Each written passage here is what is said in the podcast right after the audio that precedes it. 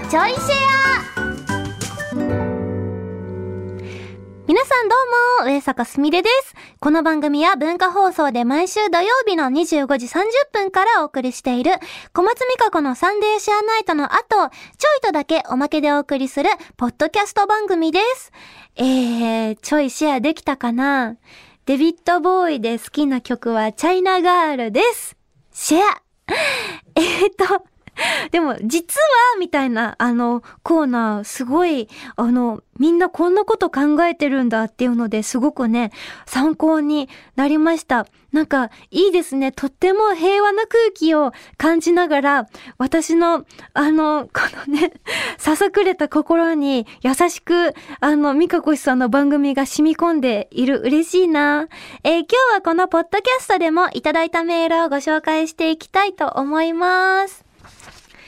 えーと、ラジオネーム、はるむきさんからいただきました。すみぺ、こんばんは、こんばんは。えー、今年アーティストデビュー10周年を迎えられるすみぺですが、自分も初めてメール読まれてから10周年です。すごい、そんなこと覚えてるもんなんだね。はるむきさん。みかこ氏のレディーゴー2013年1、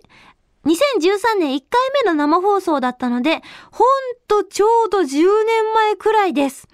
そこから全メール、全曜日メール出すようになりましたが、一番苦労したのがスミペの担当する月曜日だったのもいい思い出です。ごめんね。せっかくなので、スミペな文化放送でのラジオの思い出もぜひお聞かせください。いやー、私の、私のラジオ番組って、なんかお便り出すの難しいらしくて、みんなごめんね。あの、なんか、あの、私に、あの、刺さる話題がみんな何か何かと考えた結果、すごくね、創意工夫をしてくれて、あの、時々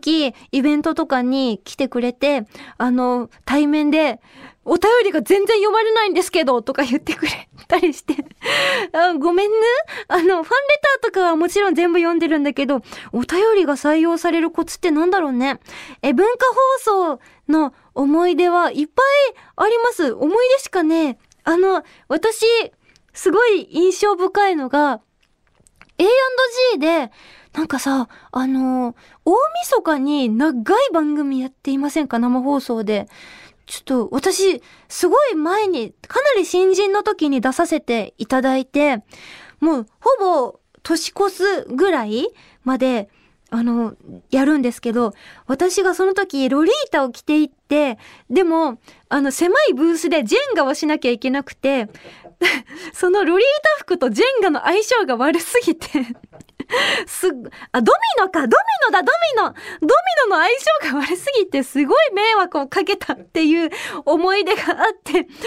ノする番組にはロリータ着ていかないようにしようっていうのをちょっと思い出しました。確かね、文化放送の10回全部でドミノをやろうみたいな企画、覚えてる人いたら、ちょっと私の記憶が合ってるか、あの、照らし合わせてほしいんですけど、そういうね、なんかかなり、あの、行かれた番組、行かれた企画を、ね、やってらっしゃったのが思い出深い。あと、あの、レディーゴーをやってる時に、私は電気グルーブが大好きなんですけれども、毎週ね、電気グルーブをね、長、電気グルーブか、戸川淳さんか、アリプロジェクトさんか、P モデルさんをね、流すようなね、なんで、あの、あまりにも電気グルーブさんのね、シャングリラが好きすぎて、あの、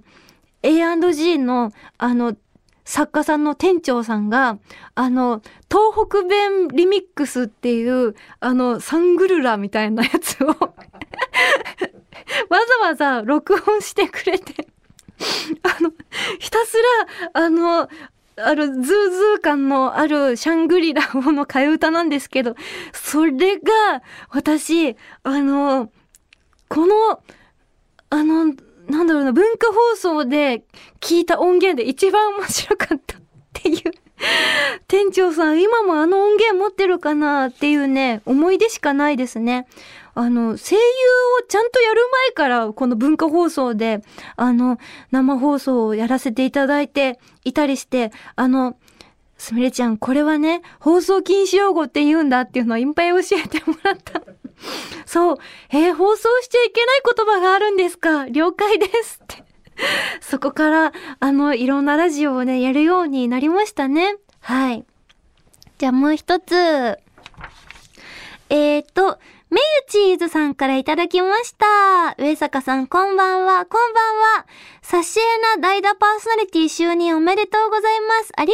がとう。昨年夏に上坂さんが舞台のため生放送をお休みされた際には、メカコイさんが代打で駆けつけてくださっていたこともあり、まさに助け合いの精神を感じました。嬉しい。えー、上坂さんにはぜひ、サシエナの、サシエナの代打パーソナリティに決まった時のことを含め、最近のミカコイさんんとのエピソードをお聞きしたいです。最後になりますが、ミカコイさんが元気なお姿で復帰される際には、バトンタッチ会としてまたお二人で話しているのが聞けたら嬉しいです。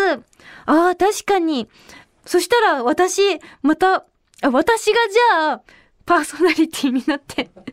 ゲストに小松美香子さんをお迎えする既得な会が できるかも いいですね。もうそしたらね、あの、ちょっと休みやすい。私がなんか告知とかをね、あの、読みながら、ちょっとゆっくりと復帰していただきたいですから。え、ミカコシさんとの最新エピソードは、あの、このサシエナの、あの、代打を、こう、告知された時に、真っ先に、ミカコシさんが、すみぺーあの、代打ありがとうって連絡してくれて、めちゃめちゃ嬉しかった。だって、私、あの、なんか、そんなさ、そんななんか大変な時に LINE とかできないもん。自分、もし自分がさ、とても大変だったら、だって、あの、舞台の時も、なんか、ちょっとは連絡した気がするんですけど、ちゃんとお礼できてないなと思ってですね、あの、本当にオリーブオイル1年分ぐらいあげたい。ミカコシさんに。えー、あとは、あとはなんだろうなあとは、あの、ミカコシさんは、レディーゴーのグループラインもあるし、プリキュアのグループラインも一緒なので、あの、なんか、お誕生日を2回祝ってくれる。あの、2つのグループラインで、スミペおめでとうって祝ってくれて、それがめっちゃ嬉しい。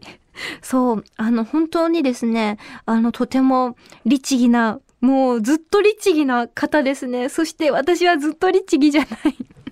分けてくれはーい。ということで、このちょいシェアの時間もお別れでございます。改めて私が代打パーソナリティを担当しています、かまつみかこのサンデーシェアナイトの本放送は、文化放送地上波で毎週土曜25時30分からです。ラジコでは1週間タイムフリーで聞くこともできますので、ぜひこちらもご利用ください。それではまた次回、ちょいとだけこの番組にもお付き合いください。お相手は上坂すみれでした。